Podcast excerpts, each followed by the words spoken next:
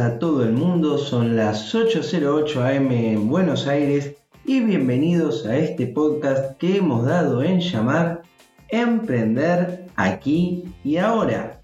El podcast en el que hablaremos de todas las estrategias, técnicas y herramientas sobre cómo emprender, sobre cómo llevar tus ideas a la realidad, sobre todo lo que significa el proceso de emprender algo y llevarlo a cabo. Programa del jueves 20 de agosto del 2020. Y antes de seguir, espero que hayan tenido una excelente semana. Ustedes saben que no nos hemos visto durante la semana por un tema técnico, pero ya hemos retomado los episodios de Emprender aquí y ahora y hoy vamos a hablar de un concepto muy muy interesante y es el de arquetipo de cliente. ¿Qué es un arquetipo de cliente?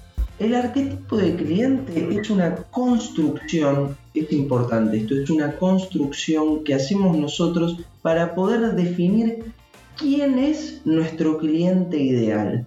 Cuando estamos armando esa estrategia de negocios, estamos armando ese canvas, el arquetipo de cliente es el tipo de cliente que nosotros creemos que nos va a comprar o en el caso de un negocio que ya está funcionando es el tipo de cliente que a nosotros nos interesa que nos compre o que actualmente nos está comprando, nuestro mejor cliente. Es importante definir las características de nuestros clientes. ¿Para qué? Para poder comunicarnos con él de forma directa, para poder hablar en su lenguaje, para poder apelar a sus emociones.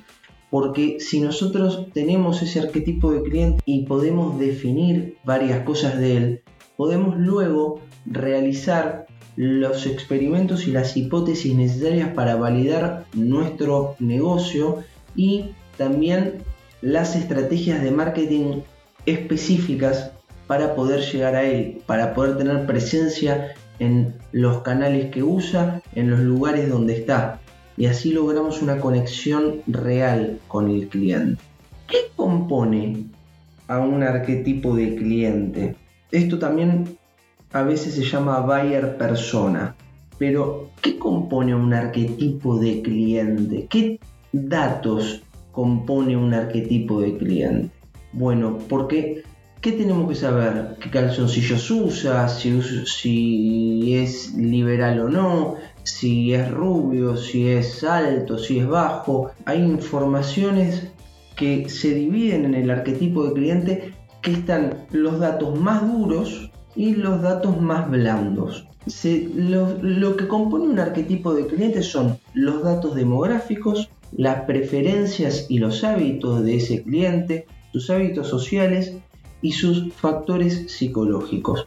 ¿Por qué es importante esto? Porque vos te tenés que poner en la piel de estas personas. A veces es muy difícil algún tipo de datos, pero tenemos que tratar de imaginarlo para los ejercicios que vamos a hacer luego. Así que vamos a tratar de definir a un arquetipo de cliente. Como dijimos, tiene una primera parte que son los datos demográficos. ¿Qué género tiene? ¿Qué edad tiene? ¿Dónde está? ¿Cuál es su nivel educativo? ¿Cuál es su nivel de ingresos? ¿Cuál es su rubro? ¿Qué modalidad laboral tiene? Todas esas son preguntas que tienen que ver con la parte de sus datos demográficos. Por ejemplo, en un negocio en el que yo me estoy, en el que estoy trabajando hoy en día, que es una plataforma de financiación de crowdfunding, de crowdfunding vamos a hablar el día de mañana, el arquetipo de cliente es un hombre de entre 28 y 35 años que vive en una gran ciudad, tiene un nivel educativo terciario o universitario, su nivel de ingresos es medio alto, trabaja en la informática o en sistemas y es, trabaja en relación de dependencia. Ese es un arquetipo de cliente. Puede ser que en el tuyo tenga, que en tu negocio tengas otro tipo de arquetipo de clientes y que las variables de los datos demográficos sean completamente distintas, que puedan ser mujeres de una edad mucho más grande, eh, localizadas en, sectores de, de, los suburbios de la ciudad, con un nivel educativo más bajo, no importa, pero lo importante es que lo pienses, que pienses en ese cliente, en esa persona que te va a comprar. Después tenemos la parte de preferencias y hábitos. ¿Qué pasatiempos tiene? ¿Qué pasiones tiene? ¿Qué contenido consume? ¿Qué temas sociales le interesan? ¿Qué busca en una marca, en, nuestro producto? Y, esto ya es un poquito más blando, no es tan duro como los datos, como los datos demográficos. Pero cuando nosotros empezamos a desarrollar este arquetipo, tenemos que empezar a pensarlo, tenemos que empezar a pensar en su mente, en su forma, en sus sentimientos, en su forma de hacer las cosas. ¿Qué pasatiempos tiene?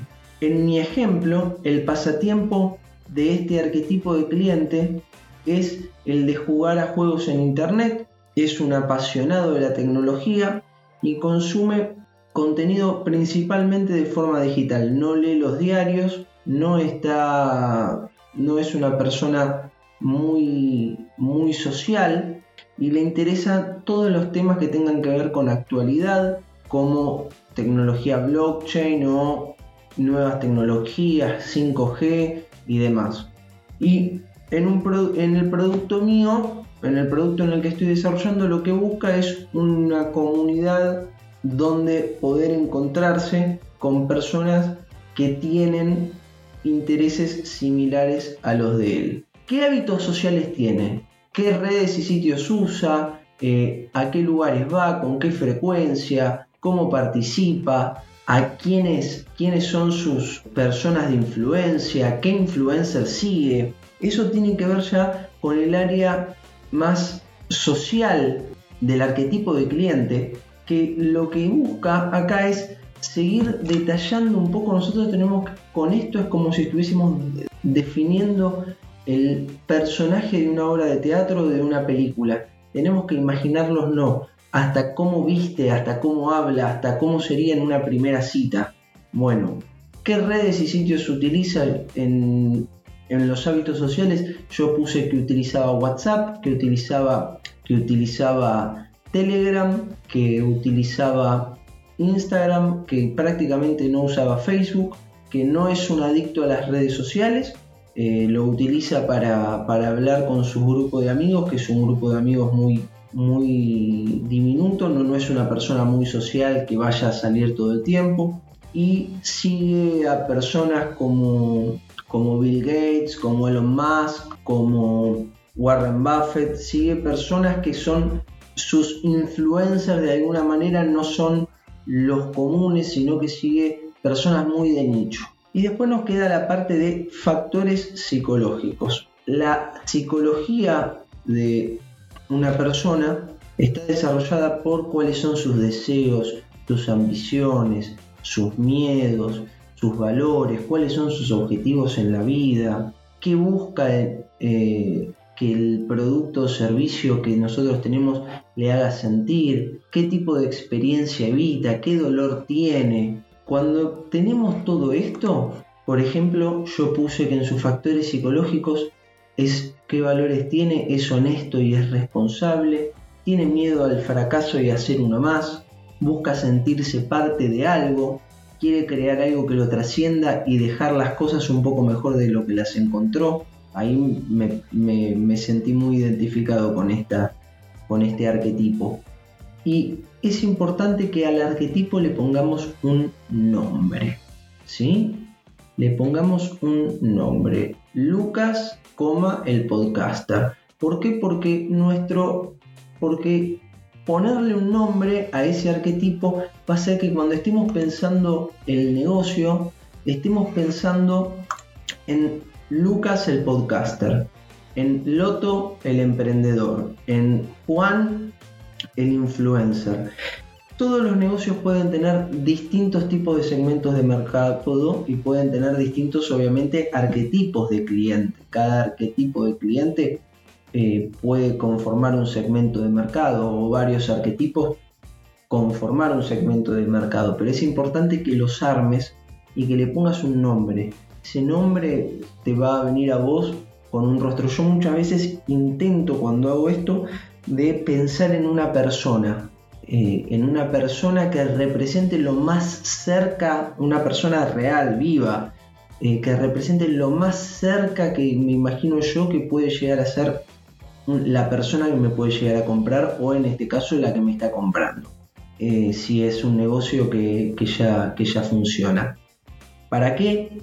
Para que los próximos capítulos, cuando veamos otras estrategias y otras herramientas, empecemos a ver cómo esa persona es importantísima para generar nuestra propuesta de valor, porque ahora nosotros tenemos que salir a validar nuestra propuesta de valor. Ahora a esa a ese arquetipo, a esa persona a la que pusimos nombre, tenemos que salir a buscarla en la realidad. Y son ejercicios que vamos a ver en, las próximas, en los próximos episodios. Les agradezco mucho por haberme escuchado.